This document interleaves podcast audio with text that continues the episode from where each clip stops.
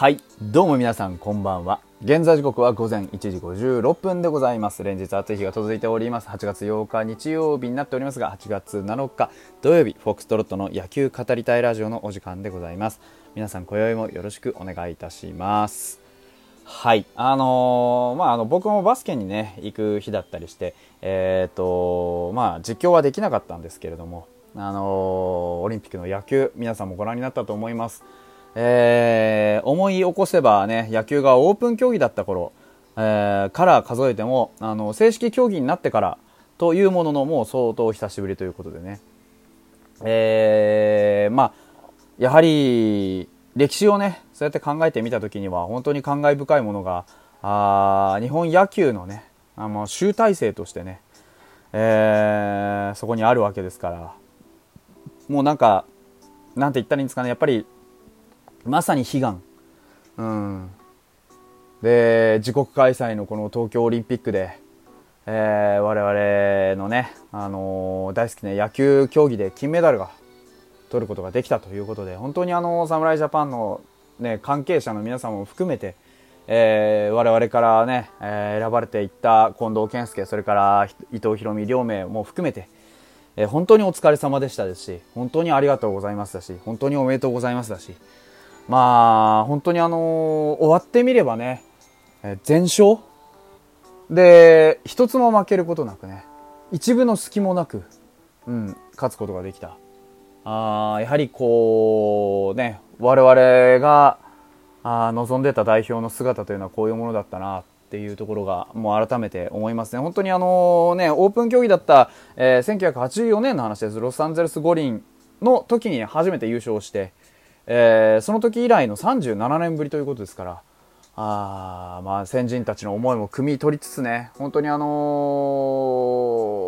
ー、まあ最後まで涙なくして見られなかったなんて大げさなことを言うつもりはないんですが、やっぱりこうね、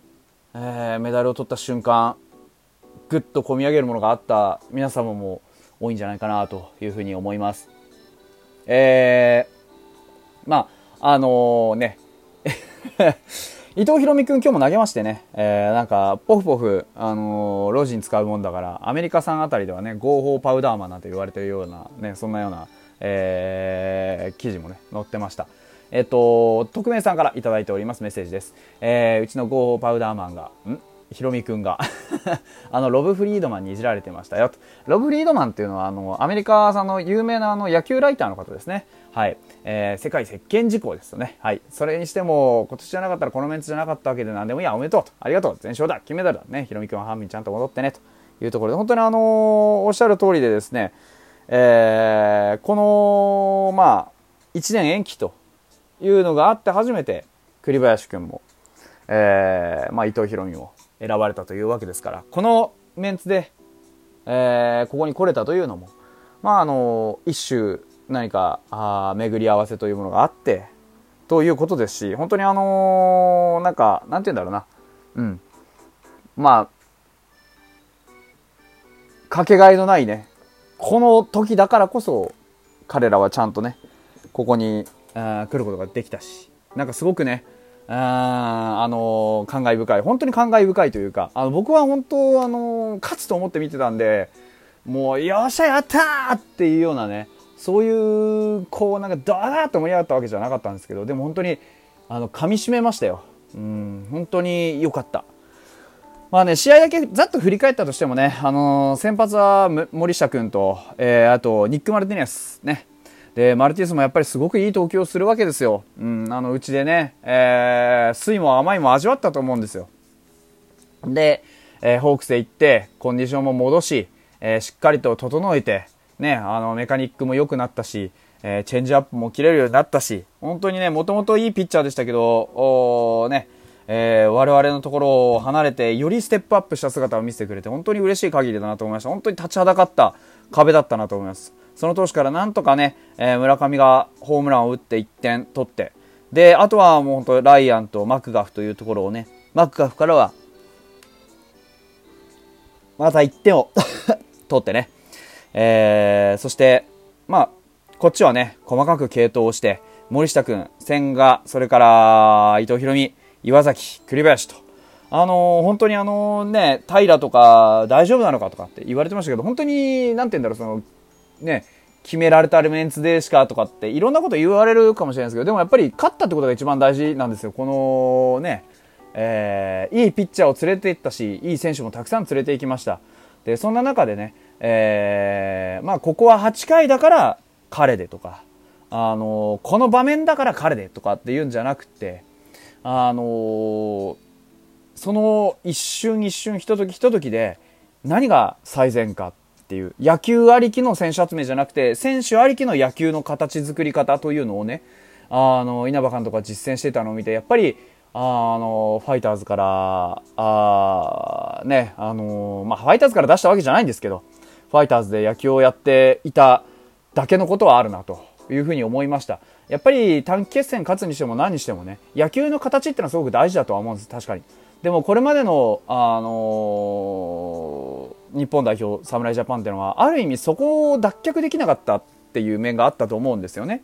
要は、あの、野球の形、日本らしさ、スモールベースボール、そういったものに常に何かこう、後追いさせられているとか、縛られているというかね、そういうのがあった中で、今回の侍ジャパンにはそういう鍵が一切なかった。うん。個々人の持てる力っていうのをどういうふうに今ある今出せる力っていうのはどういうふうに組み立てていったらどういう野球が出来上がるかっていうのを常に試行錯誤しているようなそんな感じがありました。ですからあの逆に安心して見れましたし、あの、選手たちも安心してねあの野球に取り組むことができたんだと思います。栗林君なんか本当に典型でやはり君が抑えだと言ってねその固定抑え固定という形でね出してもらってましたけど本当にあのーえー、あらゆる場面をね、切り抜けてきただけあって、最後はもはや楽しさすら感じましたし、ね、先発もきっちりこう、ローテーションで回してね、あの、これだけの回はきちんと投げてもらうからね、というところの、まあ、責任の投球回みたいなものをしっかりとこう、消化し、で、中継ぎはね、伊藤博美君はじめ、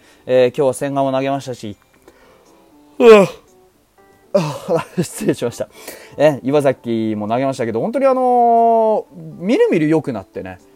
なんかだから、すごいなと思いました。本当に、誰かが良くなればまた誰かが良くなって、みたいな、本当チームで全体で自分たちの力を高め合っているような、あそういうね、あのー、力強さが見えたなというふうに思います。本当にあのね、だらだら話しても仕方がないんであれなんですけど、本当にあの、おめでとうございますでしたし、ありがとうございましたでしたし、本当にあのよく頑張ってくれたと思いますし、